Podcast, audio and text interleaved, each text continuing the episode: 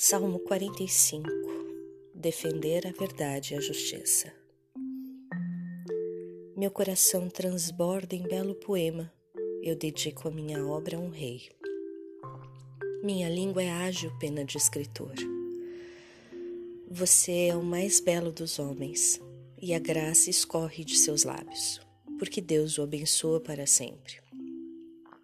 Prenda sua espada junto à coxa, ó valente com majestade e esplendor. Cavalgue vitorioso pela causa da verdade, da pobreza e da justiça. Que sua direita lhe ensine a fazer proezas. Suas flechas são agudas, os povos se rendem a você, e os inimigos do rei perdem a coragem. Seu trono é de Deus e permanece para sempre.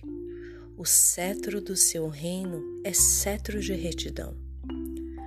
Você ama a justiça e odeia a injustiça. Por isso, o Senhor seu Deus o ungiu com o perfume de festa entre todos os seus companheiros. Mirra e aloés perfumam as suas vestes, e o som das cordas o alegra nos palácios de marfim. Filhas de reis saem ao seu encontro.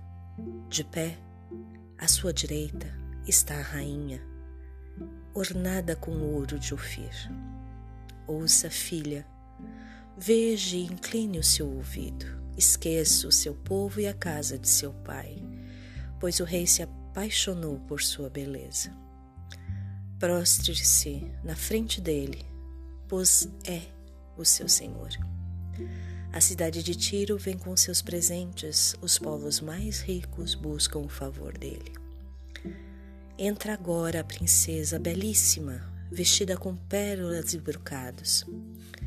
Eles a levam perante o rei, com séquito de virgens, e suas companheiras a seguem. Com júbilo e alegria a conduzem, e elas entram no palácio real. Em lugar dos seus pais virão seus filhos, e você os nomearás príncipes sobre toda a terra. Vou comemorar o nome dele de geração em geração, e os povos louvarão para sempre e eternamente. Assim seja. Amém.